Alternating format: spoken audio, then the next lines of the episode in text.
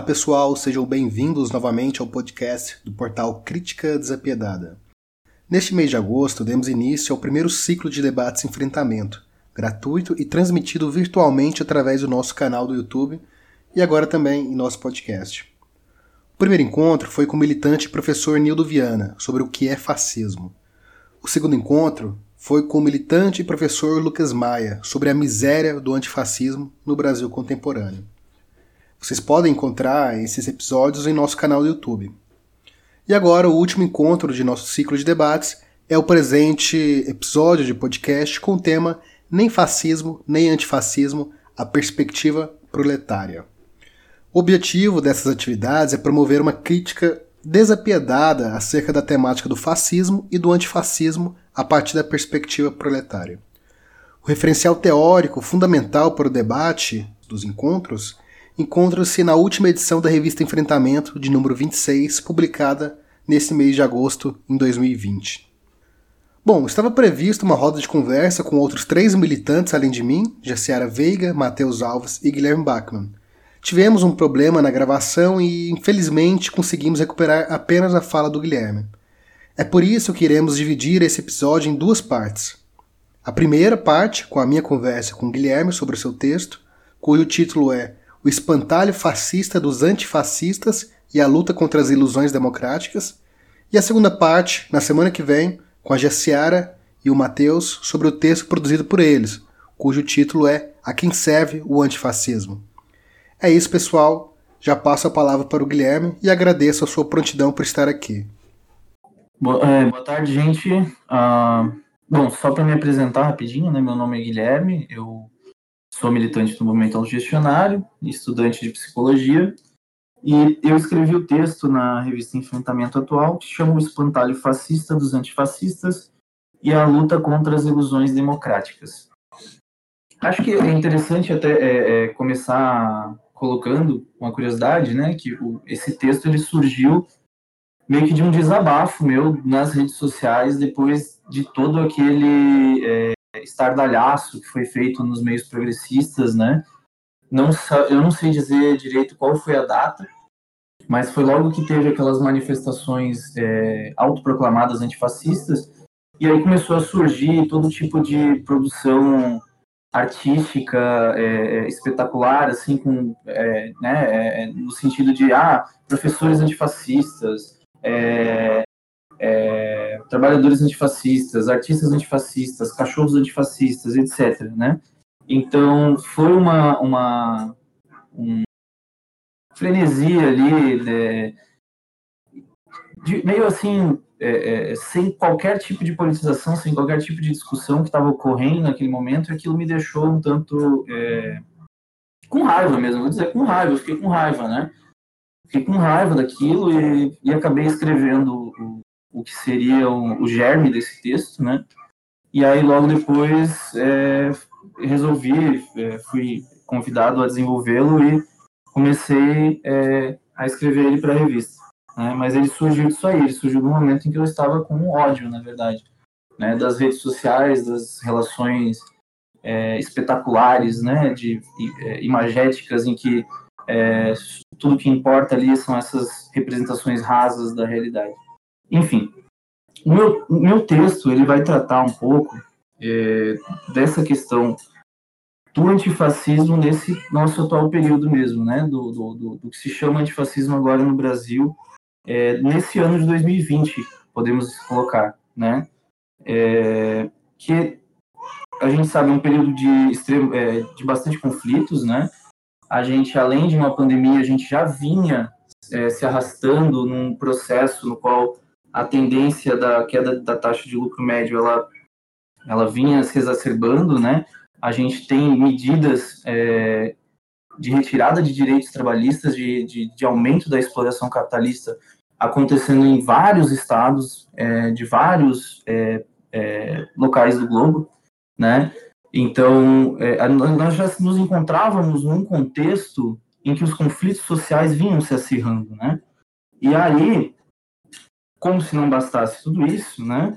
É, além da pandemia que nós vivemos agora, a gente ainda vive num momento aqui no Brasil em que o atual governo que está no, é, no poder do executivo é um governo que não mantém mais aquela característica é, clássica dos, dos, dos, políticos de manter uma boa aparência, um bom discurso, conciliador, né?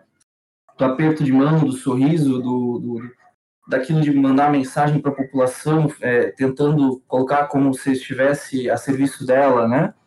É, é, um governo que, na verdade, ele escancara, ele, ele é um escárnio, né? E ele, muitas vezes, ele abre um discurso é, explicitamente é, antitrabalhista, né, anti, é, anti-trabalhador, enfim, é, colocando nesses termos, né, o governo atual ele tem um discurso muito forte, no qual é, você não tem a, a, conciliação como pauta, você tem o contrário, você tem a polarização, né, e você tem ataques diretos a parcelas da população, né, e, a, e principalmente aquelas parcelas que já têm os seus direitos sendo retirados já há algum tempo, né? E então tudo isso faz, né, é, mistura nesse caldo e contribui para que a gente viva esse momento atual é, no qual se tem esses movimentos antifascistas, né? Mas um ponto que eu já coloco no início do texto e que eu tenho certeza absoluta que é verdadeiro é que em questão de medidas concretas do governo, daquilo que ocorre de fato, que o Estado está fazendo de fato, não fosse pelo discurso do presidente, a revolta seria muito menor. Poderia ser o PT fazendo exatamente as mesmas coisas, desde que tivesse um discurso comedido, um discurso intelectualizado, você não veria essa mesma revolta sendo organizada aí por esses setores é, que têm esse interesse de tirar o presidente. Né? Não se trata, então, de, de fato, de uma questão de ações concretas do executivo que estariam agindo de maneira fascista. Já começa pelo fato de que muito dessa revolta se dá por causa do discurso, né, do, do, do, discurso descomedido desse governo que não adota mais essa questão da conciliação como, como pauta, né. Então, essas organizações de esquerda, é, partidos, sindicatos, etc., elas vão retomar é, velhos programas que já foram é, utilizados ao longo da história, né, é, o antifascismo, ele tem já toda uma história que remonta ali desde o início do século XX, e eles vão aplicar para esse momento. Só que é, se, se, se, a gente para para estudar esses movimentos, essa, essa história do antifascismo, mesmo esse antifascismo sério que estava lá combatendo Mussolini, que estava lá combatendo é, Franco, que estava lá combatendo Hitler, né, mesmo esse antifascismo ele já tem resultados é, bem duvidosos e bem falhos para quem se diz revolucionário, né? para quem é, se propõe a fazer uma revolução social. Então já tem um resultado é, é, é conhecido historicamente, que vem do fato de que é, esses movimentos buscam a todo momento colocar no mesmo patamar o termo democracia e o termo revolução. Né? Então você é revolucionário, você tem que agora lutar pela democracia. E eles fazem todo um, um malabarismo teórico para que você chegue nessa conclusão, né? É, bom, a gente está falando em revolução social, mas você precisa impedir o fascismo de se instaurar, então a gente tem que defender a democracia, para que de alguma forma isso vai contribuir com o processo revolucionário. Aí você vai ter todo tipo de, de justificativa. Dentro da social-democracia, a maioria, a imensa maioria já nem fala em revolução, né? É, parte para a defesa cura da democracia, do processo democrático, como meio de progredir aos poucos na né, sociedade, e vai eleger a democracia como algo é, é, é, é, supremo, digamos assim. Os leninistas eles utilizam essa defesa da democracia argumentando que dentro da democracia seria mais fácil de organizar a revolução, porque a repressão seria menor, o que é uma baboseira completa, né? Porque a gente sabe muito bem que qualquer país democrático do mundo, no momento em que tem grupos organizados tentando derrubar o Estado, né? Não, não há democracia no mundo que não vá reprimir esse grupo, que não vá prender, que não vá matar, que não vá é, persegui-los. Então, é, é algo que não faz o menor sentido. E os anarquistas, né? É, como sempre, assim, eles é, é são um grupo muito diversificado, então é, acaba acontecendo de ter todo tipo de gente dentro que, que acaba se considerando anarquista, e muitos deles vão partir para a defesa da democracia, vão, vão, partir a reboque desses, dessas organizações, né, e vão acabar defendendo esse, essa pauta. A gente pode utilizar como exemplo da Guerra Civil Espanhola, né, o antifascismo é, é, como um exemplo clássico disso, de, de você ter organizações é, que clamam ao proletariado, que, que organizam o proletariado no sentido de é, defender a república, de defender é, a, o Estado democrático contra as forças fascistas, né? E no caso da Espanha, talvez a gente até poderia falar em fascismo de fato, né? Aquele fascismo clássico. E mesmo assim, o que você observa naquele momento é a, a, a CNT e a FAI, que são as organizações anarquistas da época, desorganizando os proletários que estavam mais avançados, que estavam pedindo por revolução social, que estavam auto-organizando é, vilas e fábricas, né? E eles, é, naquele momento, contribuíram muito para que esse processo não avançasse. Então, uh, o que ocorre, na verdade, com essas, é, com o atual antifascismo, no momento em que é, não temos, de fato, um, um, fascismo clássico, né? A gente vai falar um pouco mais sobre isso depois, mas não há, né, um, um fascismo de fato. Esse antifascismo moderno, que, que pelo menos aqui no Brasil, ele é na verdade uma espécie de anti anticonservadorismo ou anti-extremo conservadorismo, né? São pessoas, são grupos que se incomodam com uma parcela da população que é mais reacionária, que é mais conservadora, que é mais autoritária, digamos assim, entre aspas, né? Então nem é um, um o antifascismo é uma nomenclatura, né? Mas a ação concreta desses grupos é no sentido de se opor a alguns pontos que esses grupos mais reacionários, mais conservadores, religiosos, né, é o, o que esses grupos levantam e que de alguma forma a, a, é, se opõe aos interesses do, daqueles que compõem os, anti, o, o, os blocos antifascistas, né, é, e talvez até ofenda alguns dos seus valores, né, e assim vice-versa entre esses dois grupos. Então o que, porque o fascismo, se a gente for definir, né, o que é fascismo, isso é uma boa discussão aí, mas historicamente é, o fascismo ele é algo que ele tem características bem definidas, né, ele ocorreu dentro de um período histórico determinado, né, e, e não é um, um, simples jargão no qual você joga na, no conceito que você quiser e você coloca assim, ah, isso aqui é fascista, porque né, é, é, algo um pouco mais conservador. Não, o fascismo ele tem as suas características, né? Ele tem, é, é, ele, é, ele é fruto de um período específico. Então, não é por causa do, do nosso presidente ter determinadas atitudes esdrúxulas, é, comportamentos pífios e, e, todo tipo de, de, de, comentário absurdo que ele acaba proferindo na, nas redes sociais e na televisão, não é isso que faz ele ser um governante fascista, ou que faz com que o Brasil esteja sob um, um, um governo fascista, sob um partido fascista, né?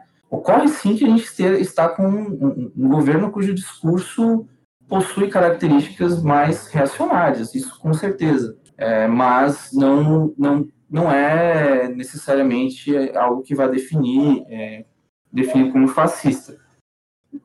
Então a gente tem essa, essa resistência de parte da população a essa fração mais reacionária, mais conservadora, né?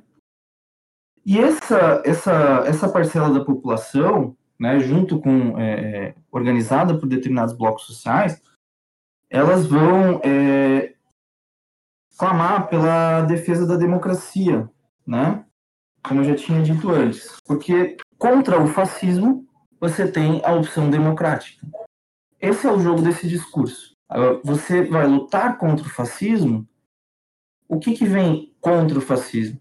Será que é a revolução proletária? Será que é a superação da sociedade capitalista? Não, é a democracia, é aquilo que nós já vivemos neste momento. Ou que estávamos vivendo, se por acaso a gente considerar que a gente vive hoje um governo fascista. Então, formam-se essas frentes de esquerda antifascistas, é, frentes democráticas e, né, e grandes organizações é, compostas por partidos, sindicatos e, e, várias outras pequenas organizações, né? São todas organizações burocráticas, né? É, eu já vou falar um pouco mais sobre burocracia daqui a pouco, ah, mas são todas organizações burocráticas e com uma extrema hegemonia do bloco progressista, né? Então esse bloco progressista ele toca essa pauta do antifascismo porque há interesses em jogo ali de realmente é, se fazer destituir o atual governo para que se recomponha uma hegemonia que foi perdida né, dentro do Estado brasileiro. Talvez não hegemonia, mas é, é, havia uma, um, um controle do Estado, havia um, uma inserção no Estado brasileiro que hoje não há mais. Né?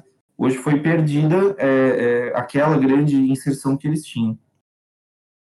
É, então, o objetivo do antifascismo brasileiro é basicamente esse: é instituir o governo.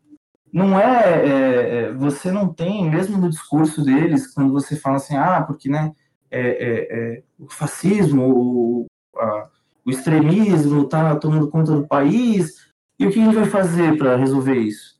A gente não vai tomar as ruas e, e, e destituir várias organizações e instaurar uma certa é, perseguição a, a, a, grupos específicos ou qualquer coisa do tipo. Não, a gente vai destituir o presidente que foi eleito, né? Foi eleito dentro do processo democrático burguês. Ele foi eleito e a gente vai destituir esse presidente porque nós queremos instituir outro. Nós queremos colocar à frente do Estado executivo, do, do, do poder executivo do Estado, outro presidente.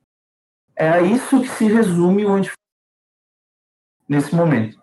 Para que, que isso aconteça, para que esse interesse particular de destituir o governo Bolsonaro, né, é, é um interesse particular desses grupos, destituir o governo Bolsonaro.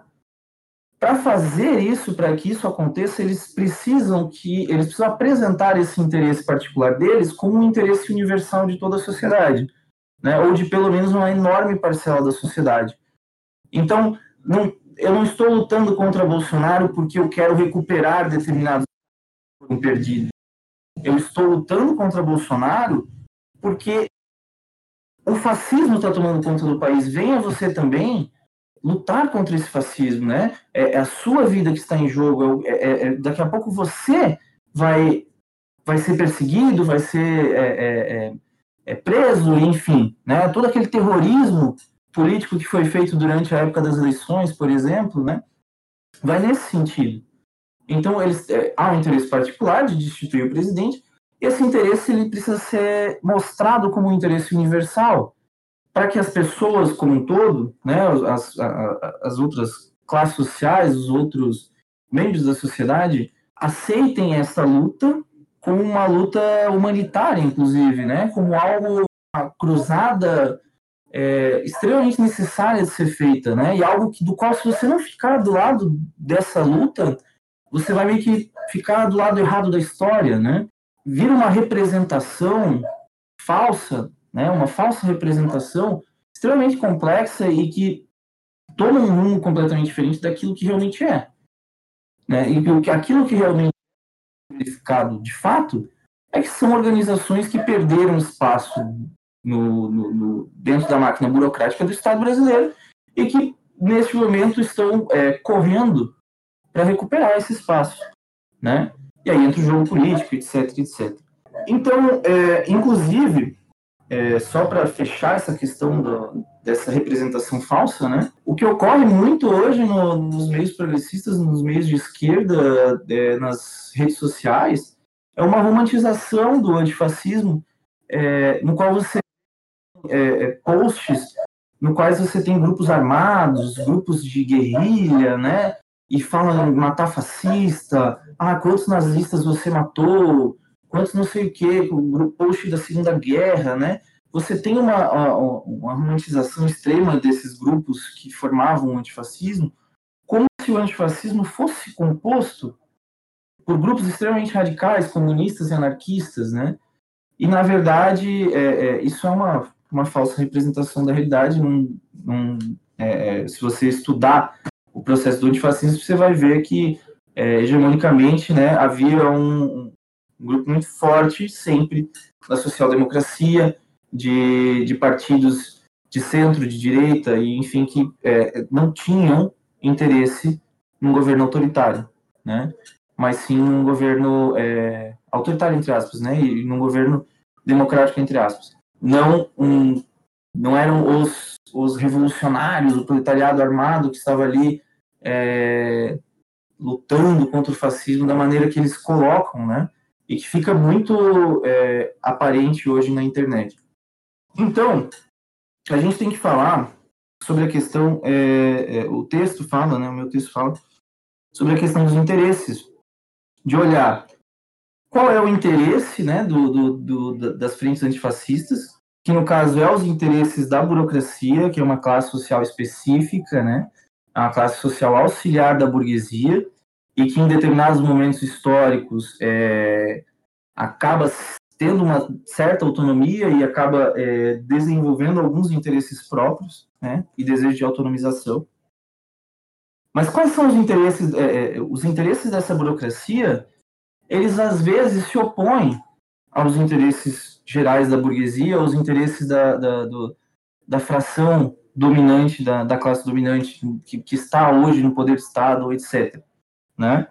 É, então, o que, o que ocorre é que essa burocracia, essa classe social específica, consegue apresentar interesses é, que conflitam, interesses opostos aos da burguesia, interesses opostos aos da classe dominante, mas não são interesses que são antagônicos.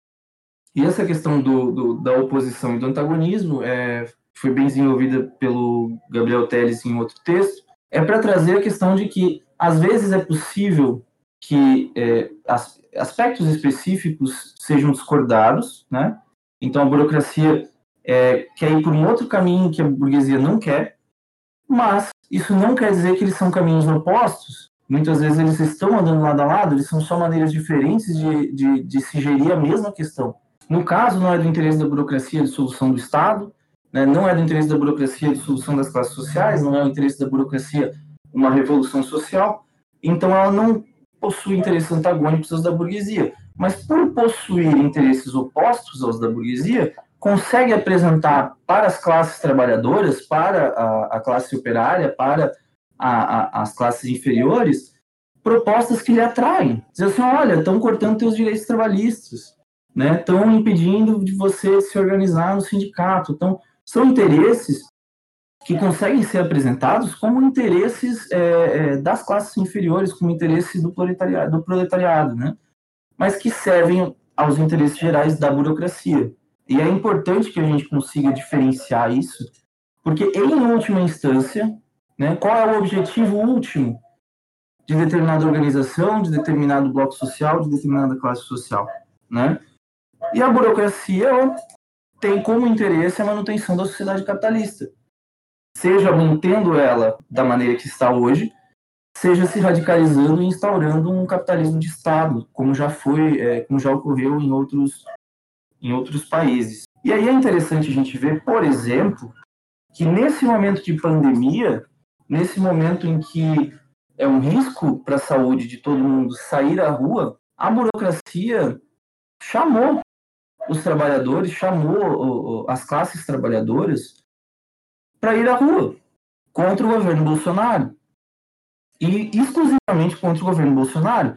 A pauta era, é, ainda que sob uma bandeira antifascista, lutar contra o atual governo que ocupa o poder executivo. Então, coloca-se, inclusive, em risco essas, é, é, essas pessoas. Aparentemente, não ocorreu as centrais sindicais clamar por greves, por é, fechar as fábricas, fechar as lojas, né? Para que, inclusive, se você tem uma, a, uma proteção da saúde desses trabalhadores, não ocorreu, não foi feito, né? Não, não foi nem pensado nisso.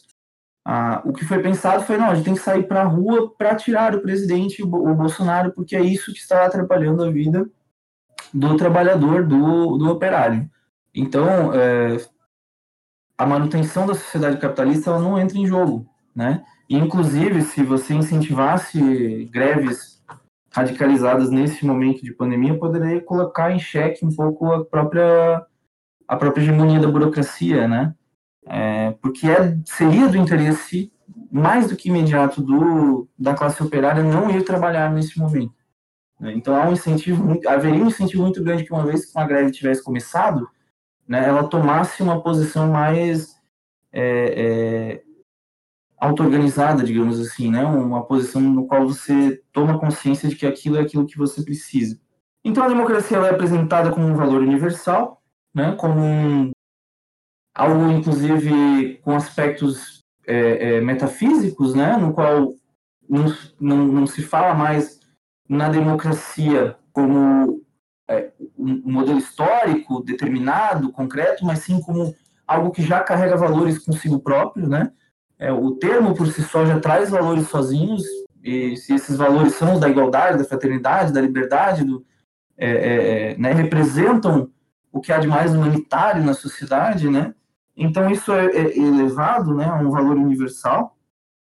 Só que a gente esquece nesse processo, esquerda esquece de propósito nesses momentos, que é nas democracias ocidentais, por exemplo, que ocorreram diversos tipos de repressão é, extremamente grandes, extremamente é, é, é complicadas, né, é, é, no sentido de, por exemplo, o maior império do mundo hoje, né, o, o, os Estados Unidos, eles são um país democrático, são inclusive, se eu não me engano, o país democrático mais antigo que a gente tem funcionando do parte deles né? Um país que não seja um país pequeno.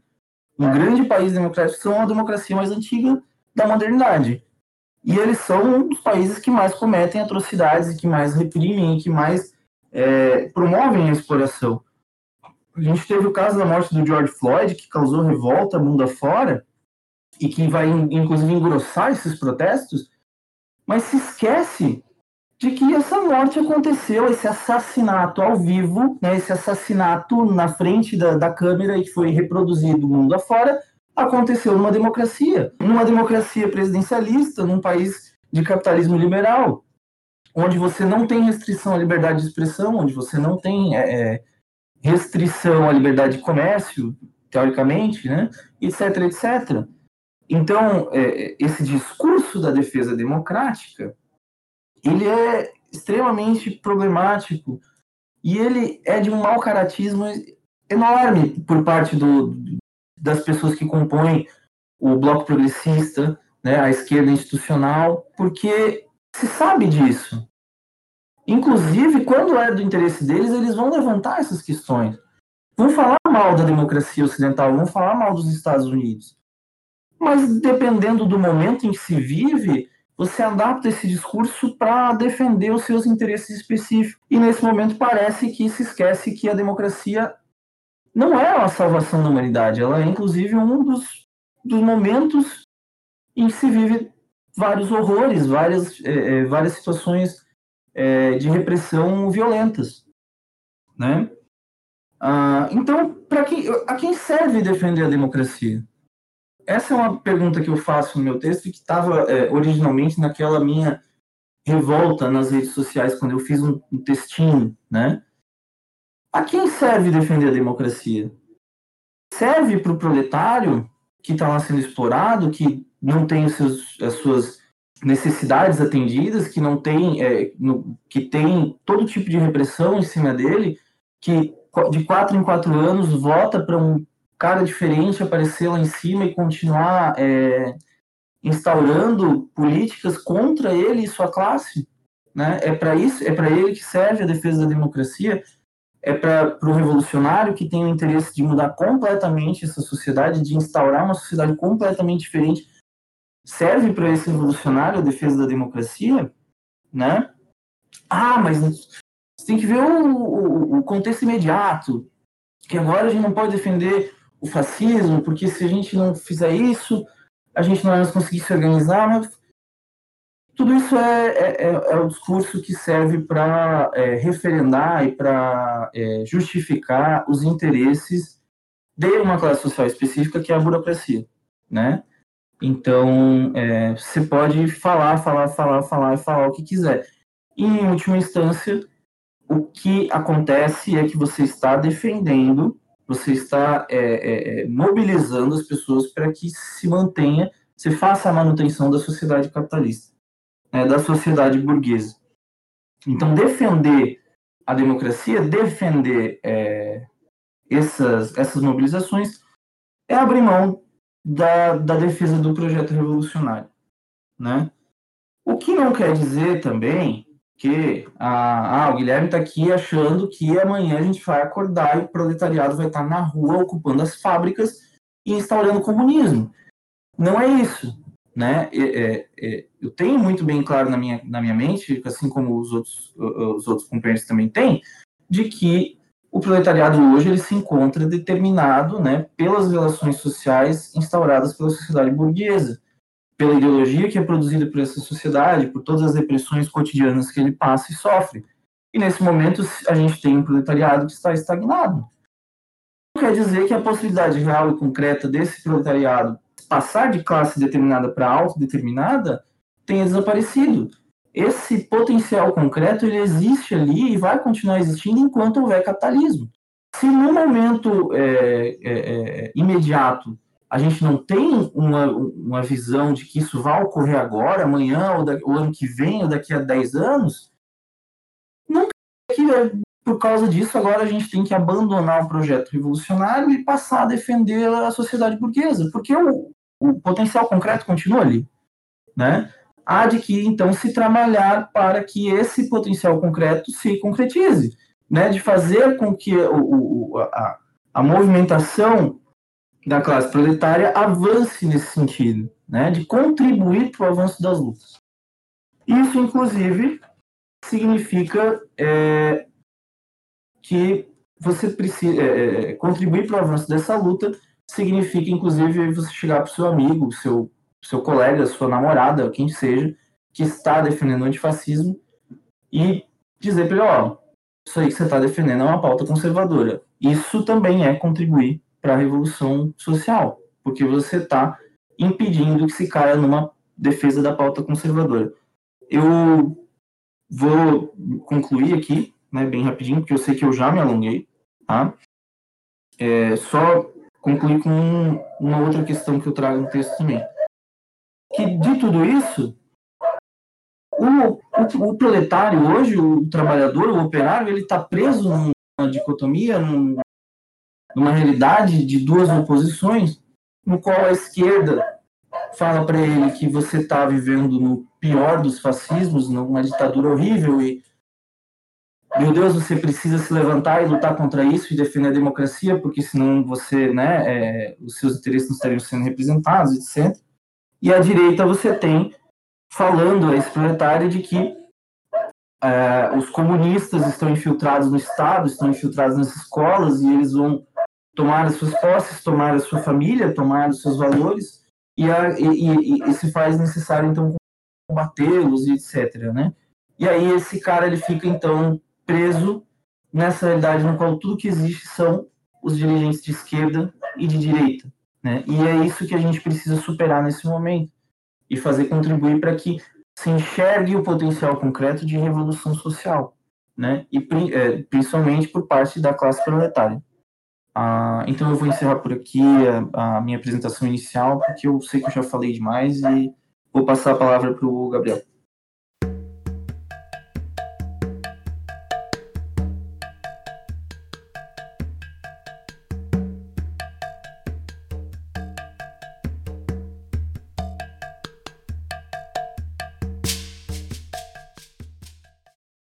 Massa, Guilherme, valeu. Acho que você estava entalado para falar tanta coisa sobre o assunto, né? Muita gente tentando bombardeado, né, a todo momento, especialmente nas redes sociais, com essa ideia de antifascismo. Mas a grande questão é que muitas poucas pessoas, na verdade, fazem uma reflexão mais aprofundada, uma reflexão mais séria e, do, e principalmente do ponto de vista revolucionário do que é o antifascismo e o fascismo, né? Assim, poucas pessoas têm é, a compreensão exata, política, do que é o fascismo. Né? Acha, faz uma equivalência de fascismo com totalitarismo ou qualquer tipo de manifestação autoritária, ditatorial, é considerado fascismo. Né? Então as pessoas têm essa concepção muito ligado aos, uh, às representações cotidianas ilusórias né, das pessoas, dos indivíduos, mas também promovido por esse, por esse bloco progressista, por, enfim, pela, pelos meios de comunicações, entre outros, né? Essa última parte da sua fala, Guilherme, eu lembrei de uma, de uma expressão, uma expressão não, uma, uma, uma parte de um, de um texto de Gilles Dalvé. O texto dele é chamado Quando as Insurreições Morrem. Ele vai dizer mais ou menos o seguinte, que enquanto o fascismo é a adulação do monstro estatal, o antifascismo é a sua apologia mais sutil. lutar por um Estado democrático é inevitavelmente consolidar o Estado. E é, ao invés de estipar as raízes do totalitarismo, afiar as garras que ele projeta sobre a sociedade. Né?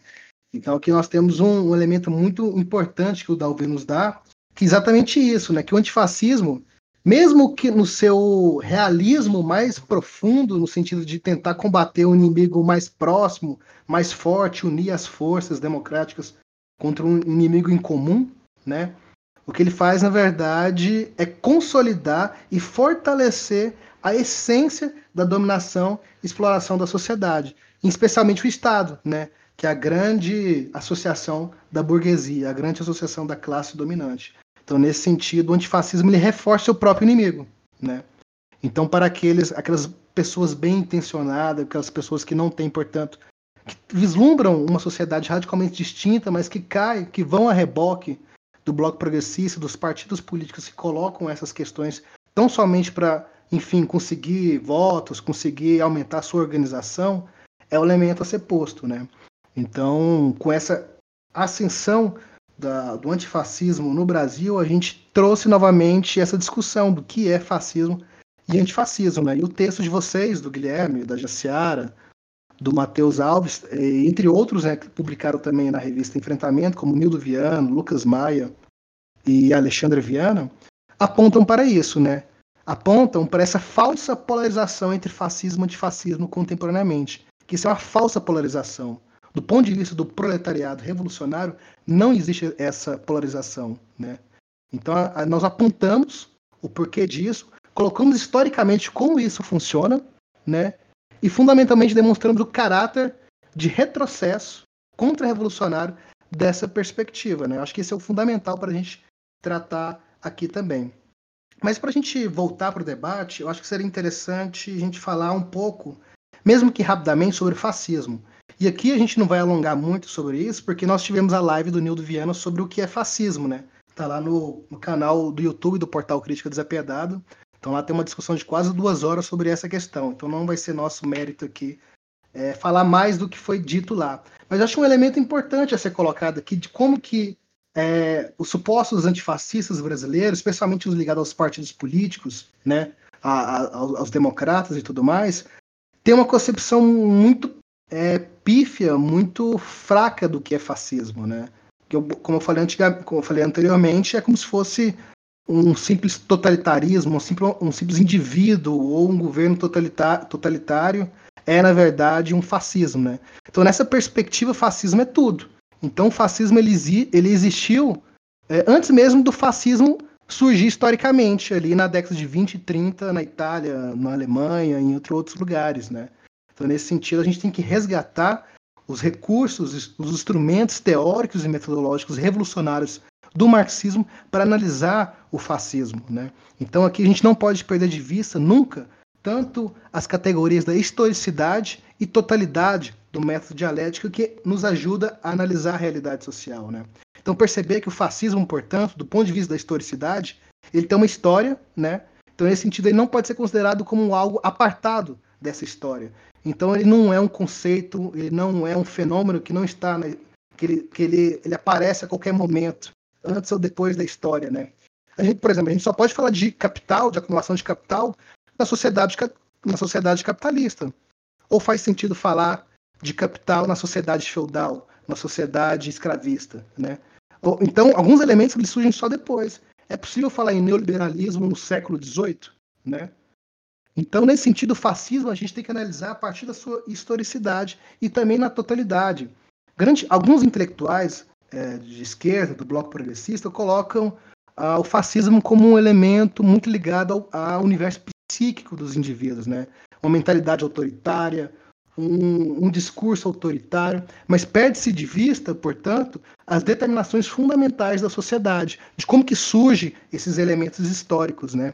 Então acaba que o fascismo é uma questão da pessoa que é, digamos, malvada, que quer o mal da outra pessoa, que tem sempre um inimigo imaginário a, a, se destruir, a estipar. Mas, na verdade, fundamentalmente, o fascismo, o nazismo, enfim, surge a partir de uma demanda da acumulação de capital, do desenvolvimento da sociedade capitalista. Né? Então, só para a gente resgatar o que, que a gente está entendendo por fascismo aqui, e nós, e nós é, concordamos com essa definição, é que o fascismo é um movimento político caracterizado por ser nacionalista, expansionista, integralista e totalitário, que é a expressão política e doutrinária da burguesia em aliança com a burocracia. Né? Então, o primeiro elemento aqui, né? nacionalismo expansionista. Ora, o governo Bolsonaro é nacionalista? Ele pode ter sim um discurso nacionalista, mas efetivamente na prática ele nunca foi nacionalista. Ora, o que é o processo de privatização das empresas estatais é, frente ao, aos Estados Unidos, à China, né? a venda das nossas da, da, das empresas estatais para o estrangeiro, ou a, a total subordinação vexatória, inclusive, né, do Bolsonaro ao Trump dos Estados Unidos. Então, nesse sentido, que, que, nacionalismo é esse, né, gente? Assim, não faz o menor sentido. É claro que existe um discurso nacionalista para aglutinar vários setores da sociedade, mas ele efetivamente, concretamente, ele não existe, né? Então a gente tem que fazer essa distinção entre o que é dito e o que é feito, né? Esse é um elemento fundamental. E outra questão é que esse nacionalismo é específico do, do fascismo. Existe nacionalismo, mas a especificidade do nacionalismo é, fascista ele é expansionista. Então a gente pode perceber, por exemplo, na Itália, a ideia de uma nova Roma que Mussolini colocava com o fascismo, é de expandir a, a romanidade da, da Itália. Ou então uh, o Hitler né, no, na Alemanha com o processo de criar um Reich na Europa, né, destruir as raças inferiores e criar o espaço vital que eles chamam lá. Então, nesse sentido, tem esse caráter é, expansionista. Um outro elemento que eu, que eu coloquei aqui é integralista, né? no sentido de que há um processo de integração é, de diversos setores da sociedade. Então, aqui tenta-se colocar como o elemento aglutinador dos trabalhadores, é, do, da, da, classe dominante, da burguesia, da intelectualidade, a partir de uma ideia em comum de nação. Né? Então se encontra um inimigo imaginário em comum, pode ser os comunistas, os judeus, os homossexuais, enfim, diversos outros que apareceram na história do fascismo. Então nesse sentido, e, uma outra questão, né, é, o fascismo é fruto do imperialismo. Ele surge em sociedades imperialistas, né, que tem o caráter, conotação imperialista. Então, é, um, um, um fascismo numa sociedade como o Brasil, uma sociedade brasileira, que tem um capitalismo subordinado, isso significa dizer que na divisão internacional do trabalho, o capitalismo brasileiro ele se conforma, ele é subordinado às, ao capitalismo imperialista, como Estados Unidos, Inglaterra, Alemanha, entre outros, né? É quase impossível de existir. Né? Você pode existir, talvez seja um pseudo-fascismo, um discurso fascista, mas um fascismo do ponto de vista histórico, do modo de produção, dos elementos fundamentais que se caracterizam uma sociedade ou uma perspectiva política, é quase impossível de existir.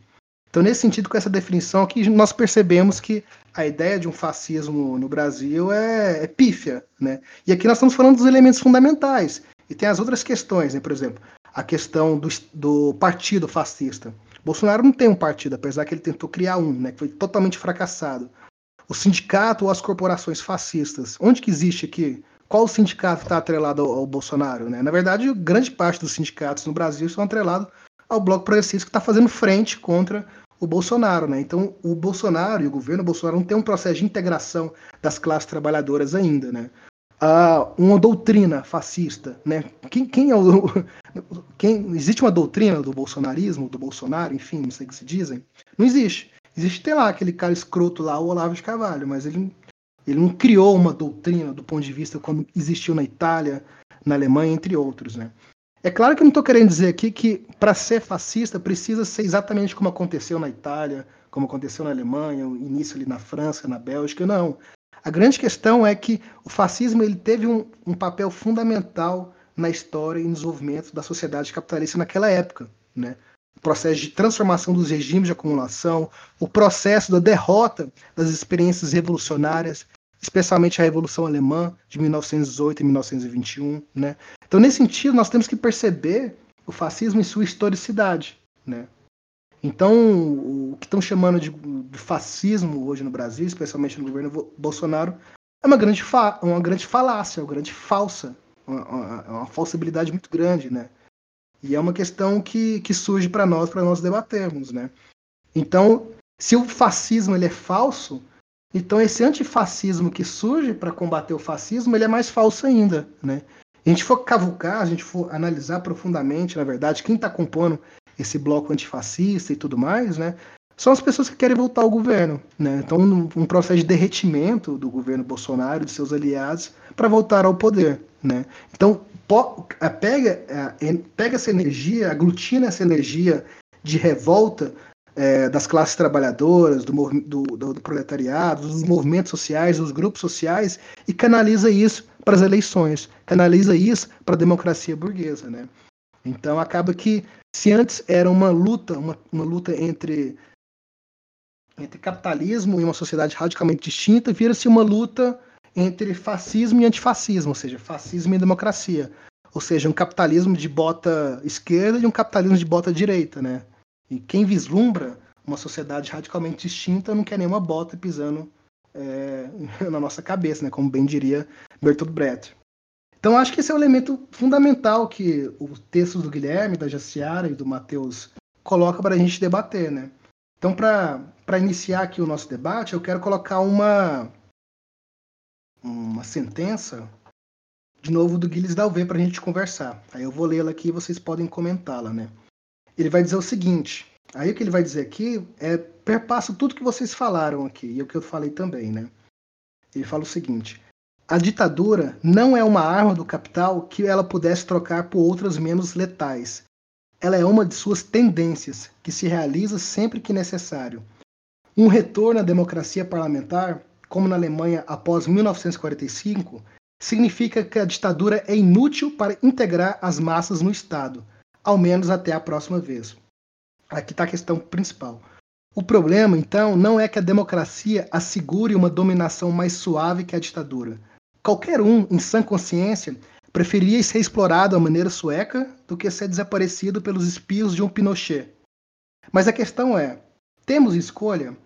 Mesmo a reconfortante democracia escandinava se transforma em ditadura tão logo as circunstâncias exijam.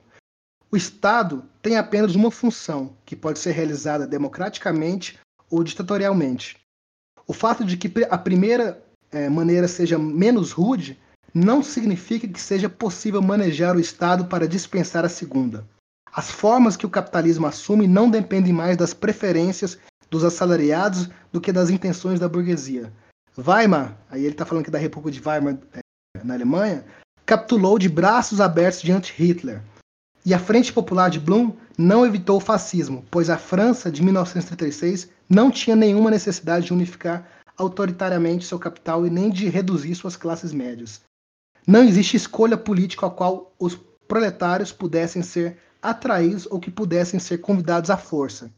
Democracia não é ditadura, mas a prepara e se prepara para ela. Né? Então nós, nós podemos colocar aqui que democracia e ditadura, seja ela fascista ou não, né, são duas armas do capital. Interessante colocar que democracia e ditadura são ambos aspectos da ditadura de classe da burguesia. Então, a, a, a dominação burguesa, é, a gente poderia talvez botar aí é, a, a, dominação burocrática dos países de capital de Estado, mas é a dominação burguesa né, que tem formas de serem que, que pode se assumir de, de, de algumas formas, né, de acordo com a necessidade. Necessidade do quê? De manter essas relações, né, essas relações fundamentais de exploração capitalista.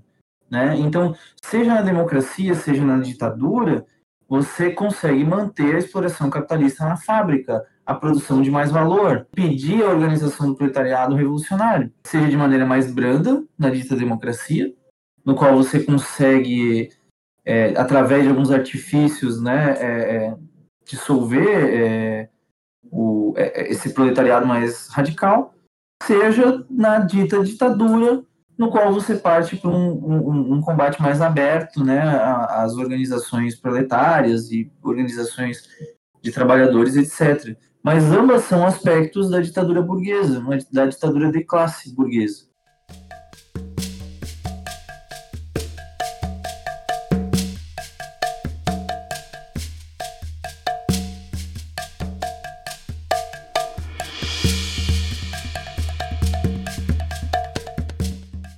Tava pensando aqui, é engraçado, né, que atualmente, nos últimos dois meses, essa questão do antifascismo no Brasil, ela recuou bastante, né?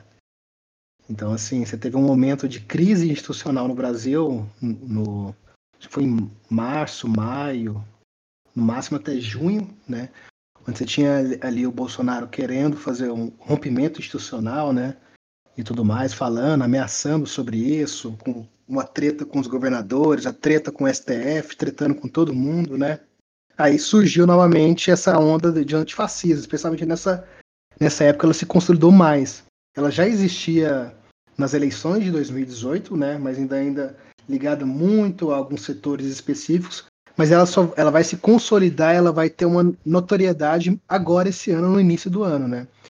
Mas é engraçado que quando depois que as instituições começaram a catracar o Bolsonaro, né, colocar, expor a família dele, expor as falcatruas que ele fez lá no Rio de Janeiro com as rachadinhas, o filho dele, com relação à mulher dele, com aquele amigo dele e tudo mais, começou a cercar, ele começou a recuar, né? Ele não fala mais em rompimento institucional, ele não fala mais nada nesse sentido, né?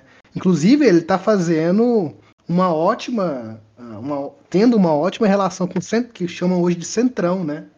Se antes o Rodrigo Maia era o grande, grande adversário político dele, agora eles são amiguinhos, sentam juntos, né? Então eles estão em prol, na verdade, do que é importante para a sociedade capitalista. E na realidade brasileira é o que? Enfrentar a crise é, social que assola o país, eu nem estou falando da crise do coronavírus. Tipo, Bolsonaro, o governo Bolsonaro, foda-se. Morro quanto tiver que morrer. É assim será, né?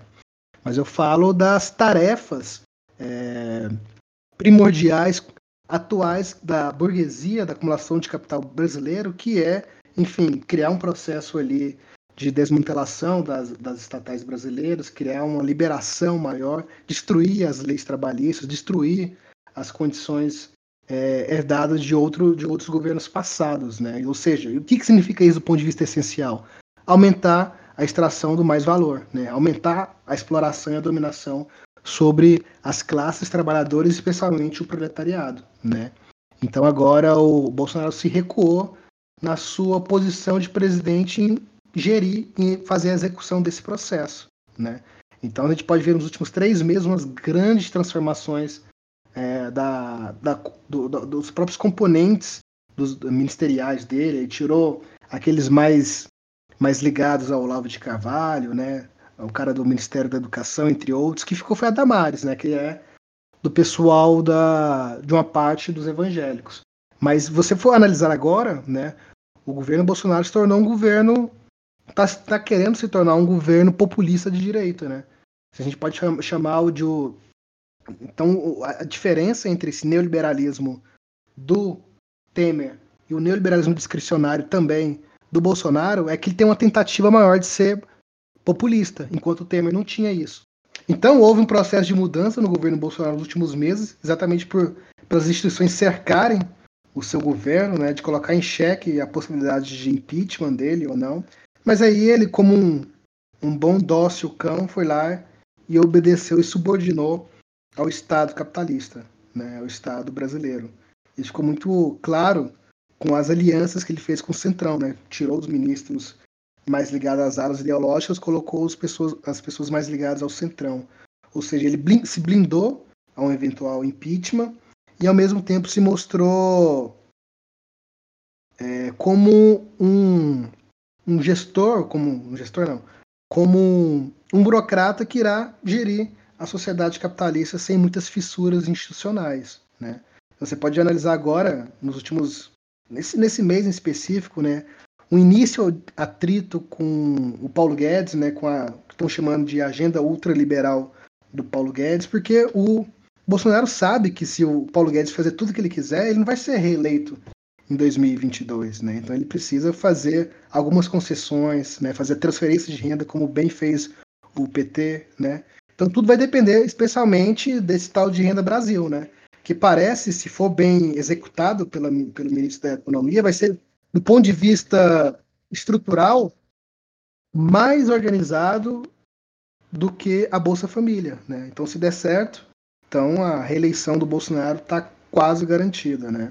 eu estou falando tudo isso para demonstrar que nos últimos meses, essa onda antifascista, ela se arrefeceu totalmente, né? Nem, nem se fala mais em fascismo, se fala em combater, enfim, as medidas é, governamentais do governo Bolsonaro, né?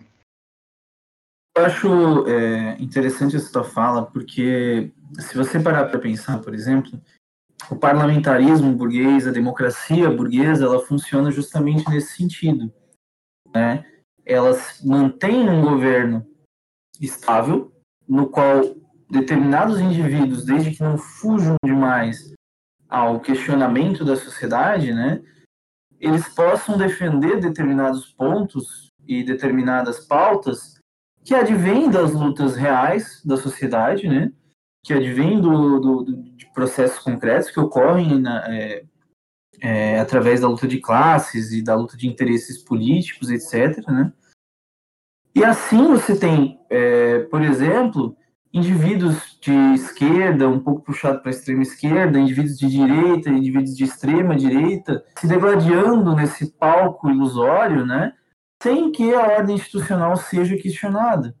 Então, o Bolsonaro ele se elege num discurso é, que para alguns seria radical, por exemplo, né, porque ele seria mais extremista ou etc. Mas ele chega ali e tudo que ele consegue fazer é instaurar raiva em algumas pessoas por causa do discurso dele. Efetivamente, o governo dele ele não, ele não, não rompe com as instituições, com, com, com o funcionamento do, do, do, parlamento da maneira que era feita antes. Ao contrário, como tu bem colocou, é, o que ocorre é, é justamente meio que um adestramento do Bolsonaro. Ele entra com aquele peito erguido, falando que né, foda-se todo mundo, porque agora é Bolsonaro, e aí vou liberar arma, vou proibir o comunismo nas escolas, e vou proibir educação sexual, e não sei o quê. E ele chega né, e cada vez mais vai diminuindo o tom de voz, vai é, é, é, fazendo as, as, mesmas velhas alianças. E vai havendo então esse processo de é, integração desse movimento bolsonarista que foi criado aí né, nos últimos anos. Então, é, quando, o, quando a democracia burguesa funciona bem, ela faz exatamente isso. Né? ela permite determinadas. É, é, é, é, como se fosse uma peça de teatro né, dentro do, do parlamento, no qual você tem, você tem é, é, pessoas proferindo todo tipo de discurso, né? muitas vezes até a, na sua aparência com uma certa radicalidade.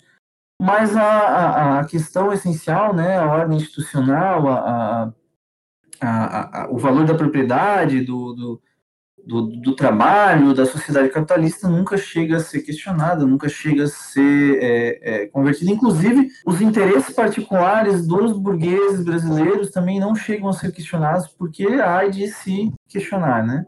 Se um cara igual o Bolsonaro resolvesse realmente chegar ali rompendo com, com a ordem institucional estabelecida, ele ia tomar um pau fudido, né? Porque é, os interesses dos capitalistas brasileiros eles estão alinhados com o seu interesse de classe de eh, manter o lucro, manter a, a produção de mais-valia. Então não dá para o cara simplesmente chegar, por exemplo, rompendo com relações com a China, né? A gente teve no início do governo Bolsonaro alguns episódios aí com os filhos dele falando merda na internet e, e quase deu um bafafá ali por causa do da, é, de de ter falado mal da China, de ter criado uma, uma situação ruim com a China, etc.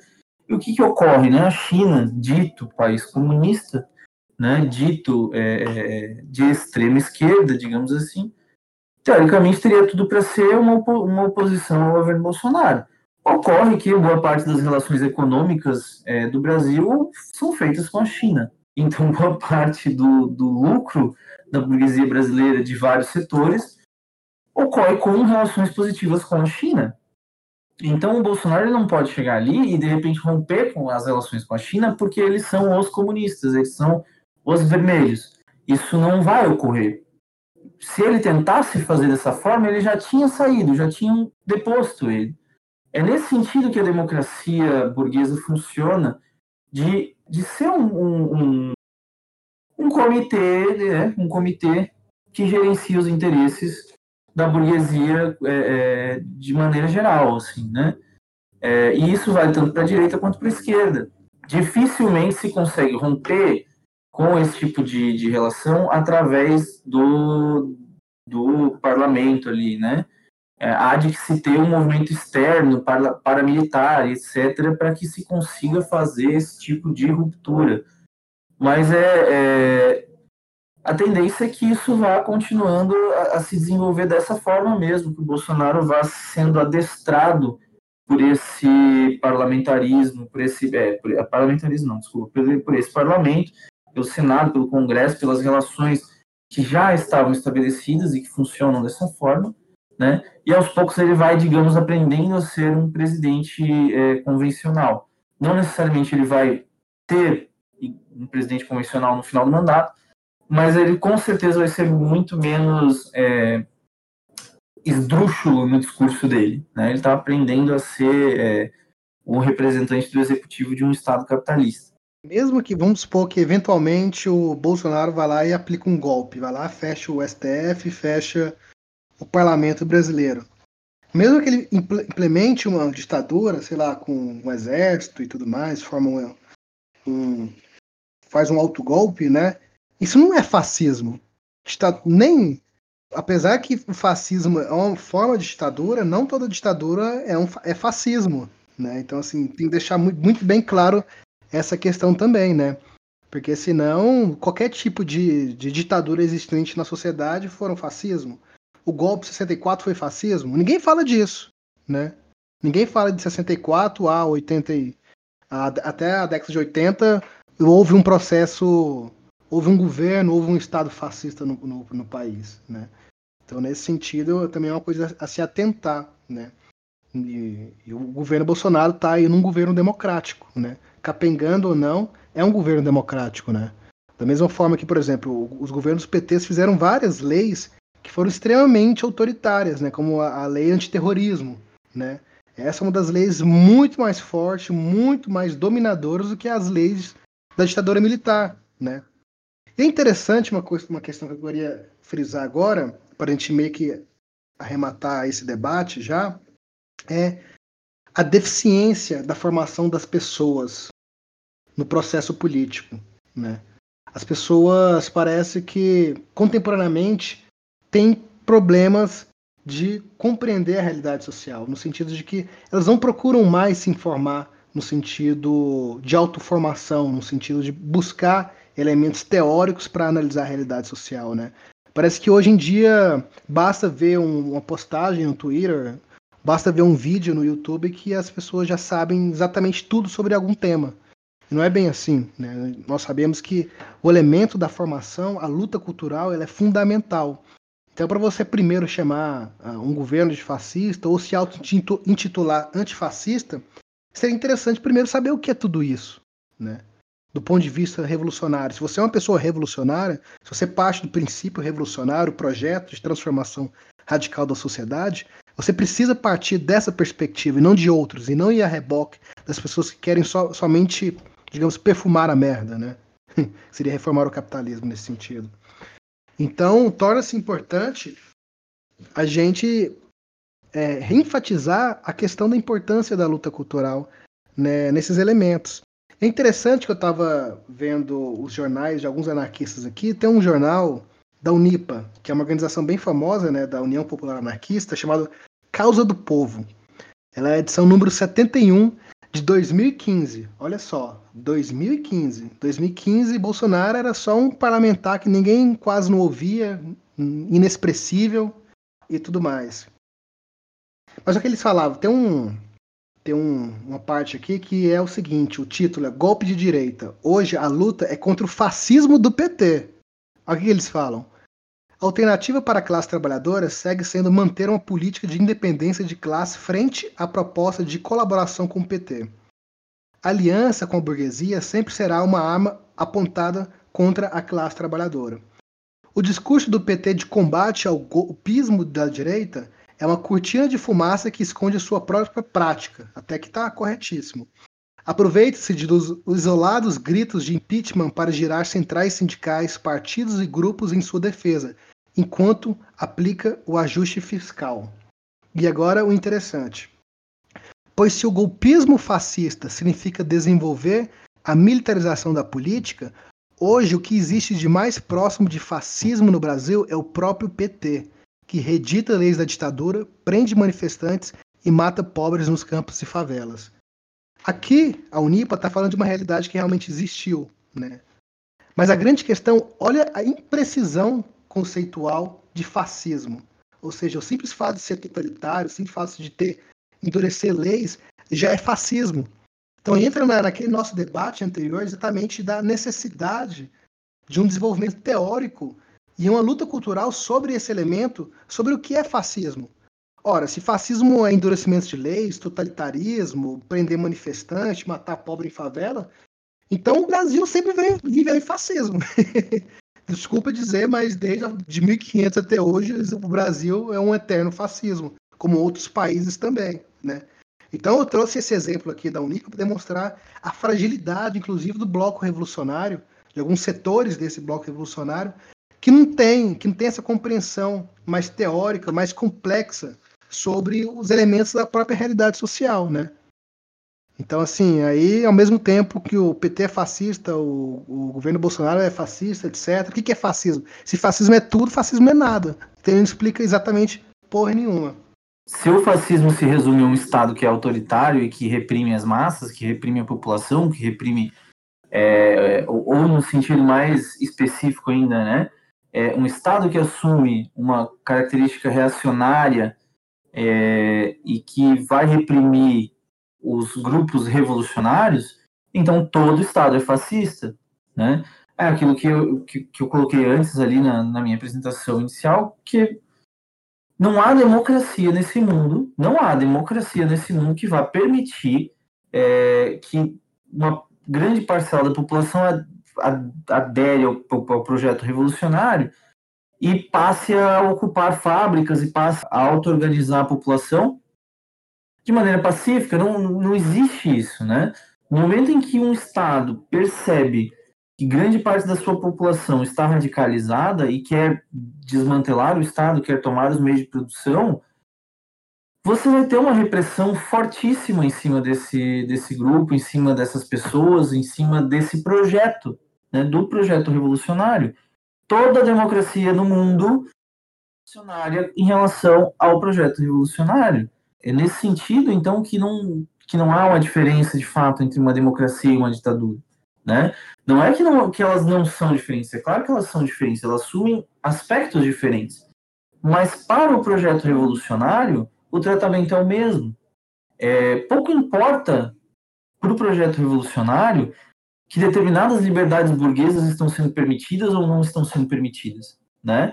Se nós conseguíssemos amanhã é, ter uma grande é, porcentagem dos proletários organizados ocupando ativamente as fábricas, tanto na ditadura quanto na democracia, nós seríamos extremamente reprimidos, né? Nós teríamos é, é, é situações de, de tortura, de, de, de mortes, de de todo tipo de caos social que se possa imaginar. Não interessa qual tipo de administração burguesa que a gente está falando, se é ditadura ou se é democracia. É, porque o, o, que, o que ocorre, assim, que eu escuto muito, né, principalmente do, do, do, do pessoal do bloco progressista, né, eles falam assim, morra, mas tu acha que não tem diferença, que não, né, é, que é super de boa viver numa ditadura, que tu, tu não acha que é melhor viver numa democracia? É, mas vem aquela frase que foi dita antes. É claro que eu preferiria viver de maneira tranquila, né? É, sem muita conturbação, sem a polícia me espancando, sem a polícia me torturando. Mas o que isso diz da questão do projeto revolucionário? Será que realmente, no momento em que a gente estivesse conseguindo se organizar, porque nesse momento o que ocorre é que você tem um proletariado estagnado, né? Seja no Brasil, seja em outras partes do mundo. No momento em que esse proletariado começa a se auto-organizar e começa realmente é, é, é, é, ter um potencial concreto enorme de contestação dessa sociedade, Mas olha, você vai ter todo tipo de repressão em cima dele, não importa que tipo de Estado que a gente está falando. Não importa, porque é, é da natureza é, é, de qualquer Estado querer se autopreservar, né? E da classe dominante também querer preservar a sua, a sua posição. Então, aqueles que imaginam que nos Estados Unidos uma ditadura não ocorreria, ou que no, né, nas democracias europeias isso já é algo que já passou, enfim, estão completamente enganados, né? Se eles conseguem hoje manter democracias estáveis, é no sentido de que conseguem manter a classe proletária desorganizada o suficiente para que não ofereçam risco para a sociedade é, capitalista.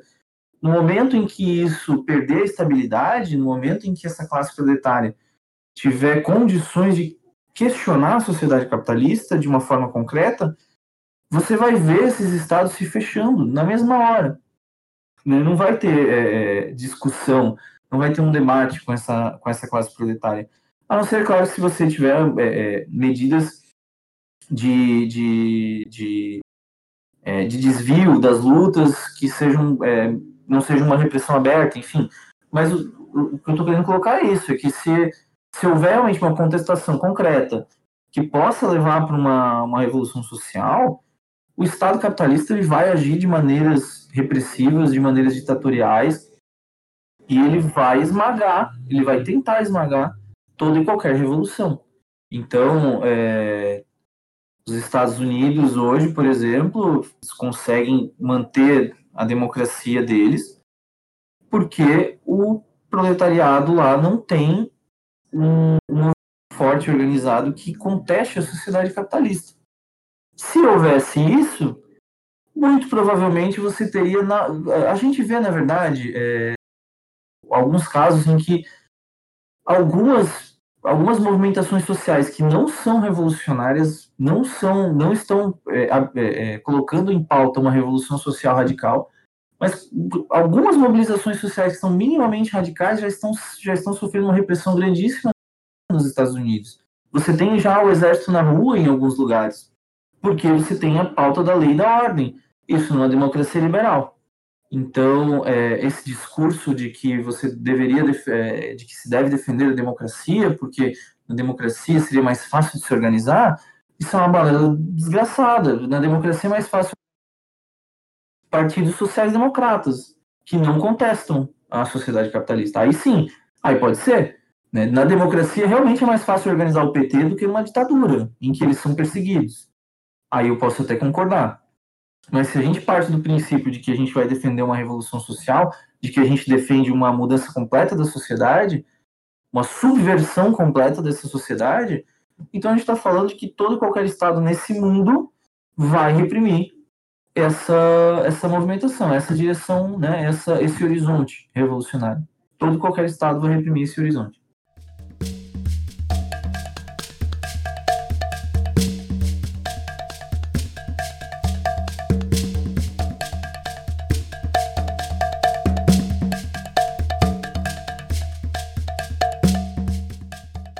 Acho que agora a gente pode encaminhar para as considerações finais, né? É, a gente fez mais um debate, uma, uma troca de ideia, né? uma, uma roda de conversa para ratificar o que já está escrito no texto de vocês, na, no dossiê específico da revista Enfrentamento número 26, da live do Nildo sobre o que é fascismo, da live do Lucas Maia sobre a miséria do antifascismo, né? Então, para quem quiser é, se aprofundar, conhecer melhor essa perspectiva crítica tanto do fascismo quanto do antifascismo, ou seja, a crítica ao capitalismo em sua totalidade na perspectiva revolucionária, eu convido a todos vocês, ouvintes, a procurar os textos do Guilherme, da Jaciara, do Matheus e do, de outros que também que estão participando da, da revista Enfrentamento, para, enfim, se informarem mais sobre o assunto, para ter, enfim, ter um aprofundamento melhor. Então, eu gostaria de, como considerações finais, eu particularmente, colocar que nós, revolucionários, nós, bloco revolucionário, tem um papel fundamental no processo de autonomização do proletariado. Né? Como bem o Matheus colocou, o, a classe operária, o proletariado, está dormindo ainda, ele não se apresentou enquanto classe revolucionária. Né? Então, nesse sentido, ainda não, não há muita movimentação é, de que aponte para, é, a nível imediato, para a intensificação da luta de classe. Mas essa é uma tendência histórica que vai se esboçar nos próximos anos, ou seja, com o processo da crise da acumulação de capital, do atual regime de acumulação capitalista, tende as lutas se acirrarem, tende a luta de classe tornar-se mais ampla e direta para todas as pessoas que estão da sociedade, das classes sociais, dos grupos sociais, etc. Né? É aquilo que Marx chama, né? O que, antes era guerra civil oculta torna-se guerra civil declarada, né? Então, se a gente pode chamar também a democracia de uma guerra civil oculta, ela existe, a luta de classe está acontecendo, né? Só que ela não está tão, ela não está tão intensificada é, da, da maneira como ela se apresenta em momentos de crise. Então, com a crise da acumulação de capital, em conjunto com a crise da pandemia que nós vivemos agora nesse momento, é bem provável que as coisas vão, vão piorar nos próximos anos e isso vai trazer o descontentamento das classes inferiores, né, das classes privilegiadas. Eu acho que esse é um momento fundamental do bloco revolucionário, dos revolucionários contribuir para a autonomização dessa classe social que tenha, que tenha a, a possibilidade de transformar radicalmente a sociedade. Né? Então, tanto no sentido na luta cultural, na propaganda generalizada, colocando em evidência o capitalismo e suas mazelas, a exploração, a dominação, mas ao mesmo tempo também a burocracia, as organizações, os partidos políticos, os sindicatos que não representam os interesses universais dos trabalhadores, né? Então, rodas de conversas como essa, dossiês da revista Enfrentamento, são importantes na luta, cultural para mostrar que existe, portanto, uma alternativa uh, para além da bota direita e para além da bota esquerda nos pisando, né? Então, gostaria de concluir exatamente colocando isso, que nós temos que expandir essa luta cultural para todos os meios possíveis. Né? O Movalt, o movimento autogestionário, tem feito isso há mais de 30 anos. Né? Crítica Desapiedada, que também se conforma ao marxismo autogestionário, tem feito isso desde o início desse ano e, portanto, a materialização desse podcast é exatamente a possibilidade de ampliar essa luta cultural em, lugares que não, ainda não existiam, né? como, por exemplo, podcast, canal do YouTube entre outros. Acho que eu gostaria de, de terminar minha fala, minha contribuição aqui, fazendo mais ou menos a mesma conclusão que eu fiz no meu texto. Se nós, nós revolucionários, né, nós marxistas, nós autogestionários, o nosso objetivo o último, nosso objetivo concreto é a autogestão social, é a instauração da autogestão social. Ou, nas palavras de Marx, o autogoverno dos produtores ou a sociedade de, é, sociedade de produtores livremente associados. Marx não usou a palavra autogestão social, mas nós podemos traçar aí um paralelo e, e, e colocar que aquilo que ele exprimia é a autogestão social. E enquanto objetivo último, a autogestão social, ela é um processo, é, é, ela, é um objetivo pelo qual se precisa ver um processo extremamente radical qual o proletariado, no qual é, a classe operária ela toma para si os meios de produção, que são a base fundante da sociedade, ela autogere esses meios de produção, essa produção necessária né, à vida social, e ela, nesse processo, né, ao autogerir a produção material da vida na sociedade, ela demole o Estado, demole as classes sociais, demole as relações capitalistas de produção. Então é um processo extremamente radical. É um processo no qual você rompe com todas as cadeias sociais existentes na sociedade burguesa. Você instaura um, um outro tipo de sociedade completamente diferente. Até que ponto alguém que defende esse tipo de, de perspectiva, a saber, a perspectiva revolucionária, até que ponto alguém que parte dessa perspectiva consegue defender é, a defesa da democracia, consegue é, estar ao lado de frentes antifascistas, né? Você consegue imaginar é, a classe operária autogerindo fábricas e demolindo o Estado enquanto luta para permanecer liberdades burguesas, para permanecer aspectos do Estado burguês, porque precisa né, é, é fortalecer a democracia, são duas coisas inconciliáveis, elas vão é, em direções antagônicas. Elas não têm como seguir de maneira é, paralela, digamos assim, não, não vão numa mesma direção. Então, é, fica, fica esse questionamento, né? Para quem quer que ouça isso depois, né? Que, que, que se sinta, que parta de uma perspectiva revolucionária, que se sinta revolucionário, que pense assim, não, eu realmente quero uma revolução social, para que pense até que ponto adentrar esse tipo de movimento, adentrar esse tipo de defesa contra o fascismo, porque o fascismo é esse monstro anti-humanitário, né? Que, então, quem está quem tá contra o antifascismo, obviamente, é fascista, né? E aí, nossa crítica fica jogada num bolo ali, no qual, como se a gente fosse os reacionários né, da, da questão. É, mas se parar para refletir, se fazer a leitura, se fizer é, o questionamento e, e realmente parar para estudar, vai perceber que não, não fecha a conta, né? O antifascismo ele não serve à revolução. E se você é uma pessoa que parte do princípio de ser um revolucionário, de querer demolir essa sociedade, então você já pode considerar que nesse bolo você também está demolindo o fascismo, porque o fascismo é um aspecto da sociedade capitalista ele é, é historicamente ligado à sociedade capitalista, como bem foi, foi falado ali é, anteriormente pelo Gabriel. Né? É, não faz sentido falar em fascismo no Império Romano. É, o fascismo é um aspecto da sociedade capitalista. Se nós que lutamos contra a sociedade capitalista, nós também lutamos, entre aspas, contra o fascismo nesse bolo. A questão é que nós não nos limitamos a esse aspecto da sociedade capitalista. Nós queremos destruir a sociedade capitalista como um todo. Né?